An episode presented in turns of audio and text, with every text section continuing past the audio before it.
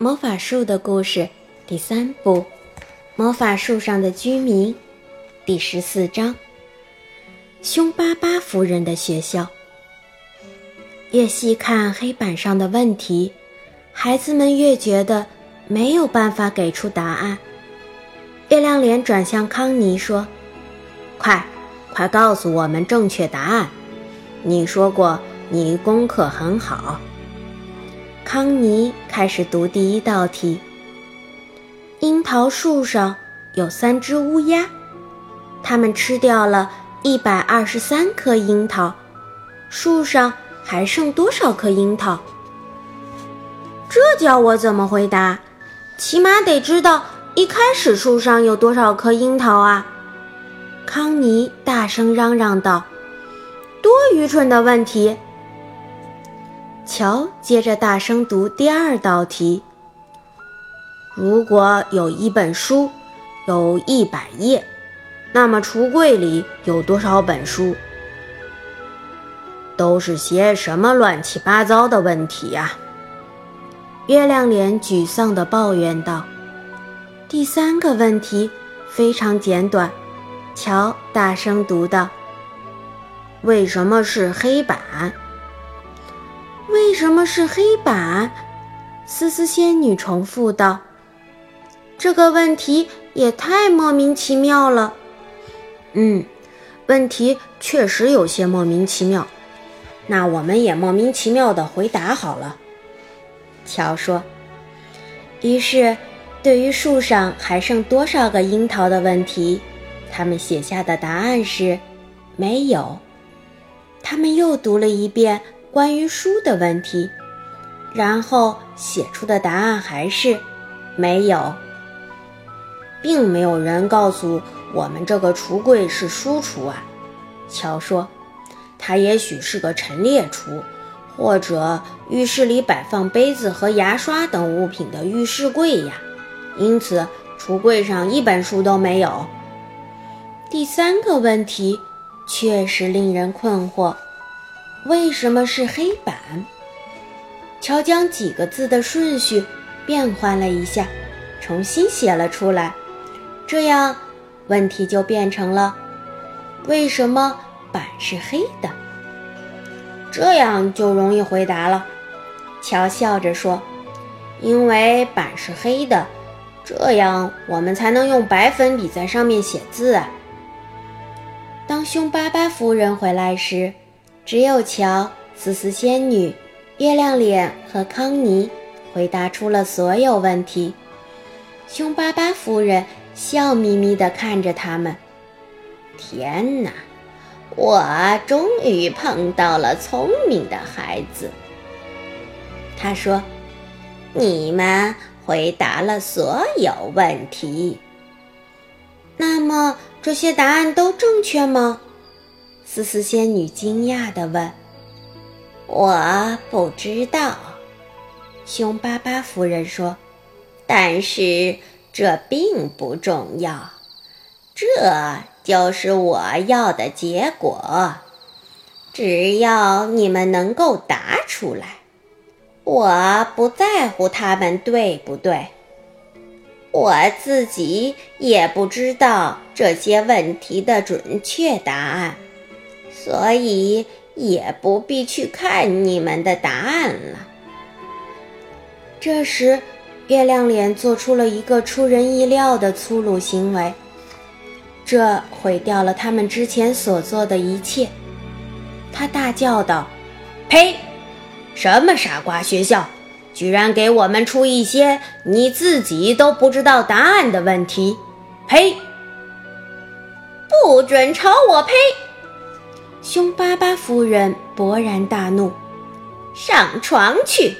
今天你们只能待在床上。”但是，但是，可怜的月亮脸一下子慌了，发现自己根本不应该开口。但是，如果你再说“但是”，马上就会变成一只山羊。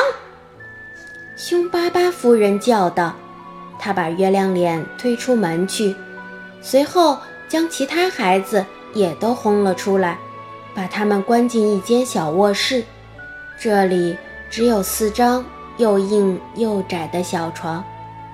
现在到床上去。今天只有面包和水。我绝不允许学校里有无礼的学生。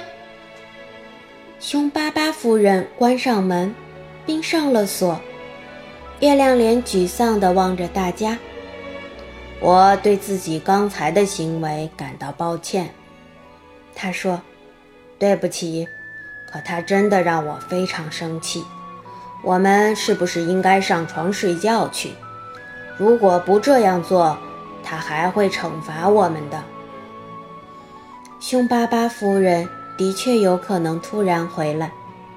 康妮衣服都没脱，立即跳上床。她可不想因冒险再遭到惩罚。大家也立即照他那样做了。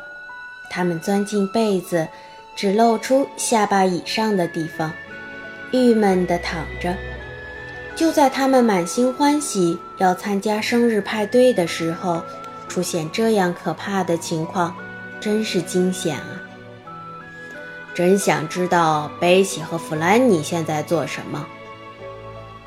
月亮脸说：“我猜他俩一定在努力的干活。平底锅先生应该早点提醒我们，他母亲已经离开了。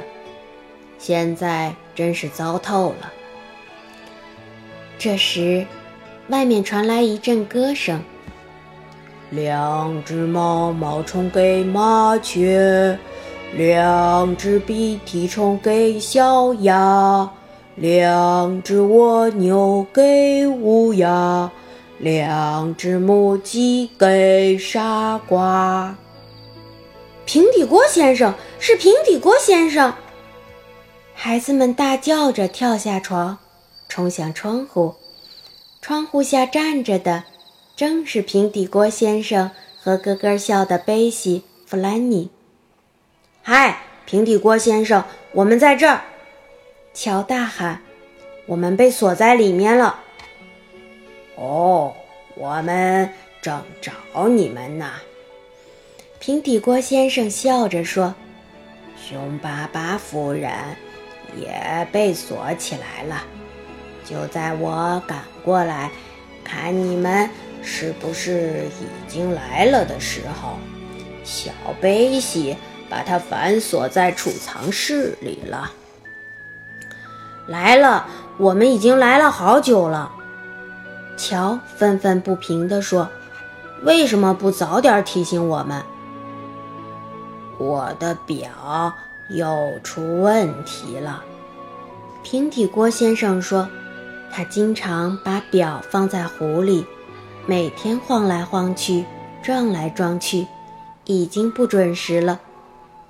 别着急，我来救你们。这时，一阵可怕的撞击声从楼下传出来，一定是被锁在储藏室的熊巴巴夫人。平底锅先生说。他的脾气太火爆了。嗯，赶紧救我们出去吧！康妮惊恐地嚷道。可怎么出去呢？门被锁住了。我刚才听到凶巴巴夫人用钥匙锁了门，还拔走了钥匙。咣当，砰，咣！听起来凶巴巴夫人正在扔馅饼之类的东西呢。乔说：“平底锅先生，我们怎么出去啊？”我先把挂东西的绳子解下来。平底锅先生一边说，一边将绑在腰间的绳子解下来。让孩子们吃惊的是，当绳子被解下，水壶和平底锅虽然从他身上松落下来。但仍然被牢牢地系在绳子上。身上没挂着锅盆的平底锅先生看起来很好笑。康妮惊讶地说：“我都快认不出他了。”平底锅先生抓住绳子的一端，在上面绑了块石头，随后将石头扔向窗户。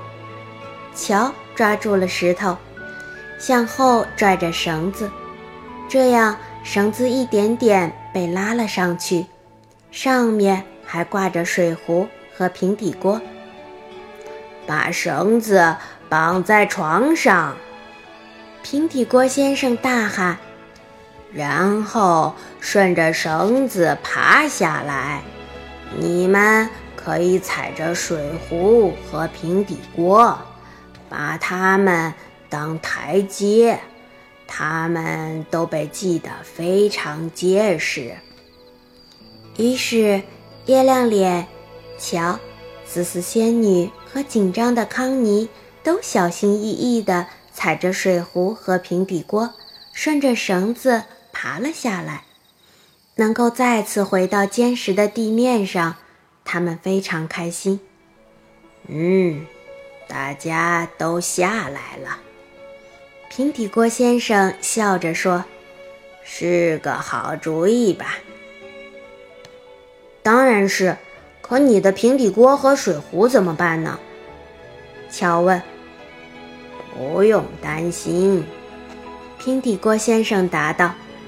这儿的厨房里，要多少有多少，都是每年妈妈过生日的时候我送给他的，所以它们都是属于我妈妈的。他走进厨房，挑选了一大堆水壶和平底锅，然后用晾衣绳穿在一起，挂在身上，这样。平底锅先生又恢复到孩子们熟悉的模样，身上挂满了大大小小、各式各样的平底锅。叮咣，咣当，砰！储藏室里的凶巴巴夫人越来越恼怒，又踢门，又跺脚。凶巴巴夫人，乔站在被锁住的储藏室门前，突然喊道。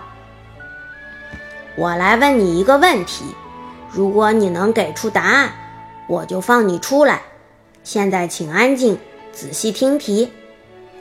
储藏室里安静下来，乔说出了他的问题：如果平底锅先生从你的厨房里拿走了十二个水壶，那么周五煮一杯热巧克力需要多长时间？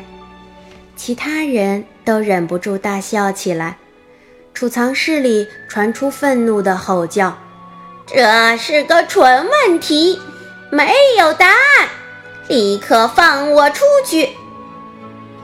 这和你难为我们的问题一样啊，乔说：“很抱歉，你回答不出来，我也给不了答案，所以你只能待在这里，直到这里的哪个孩子发善心放了你。”再见了，亲爱的凶巴巴夫人。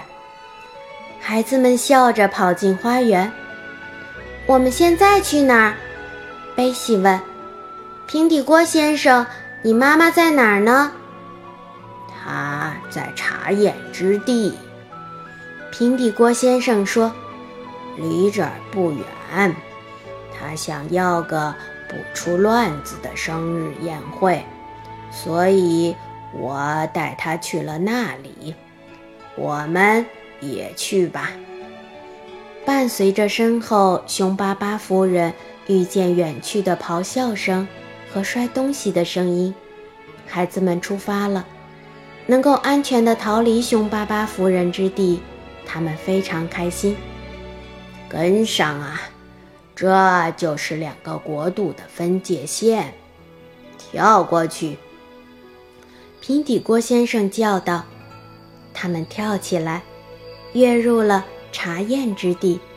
他们确信，接下来将是一段无比美妙的时光。”好，今天的故事就讲到这儿，感谢你的收听，我们下次再会。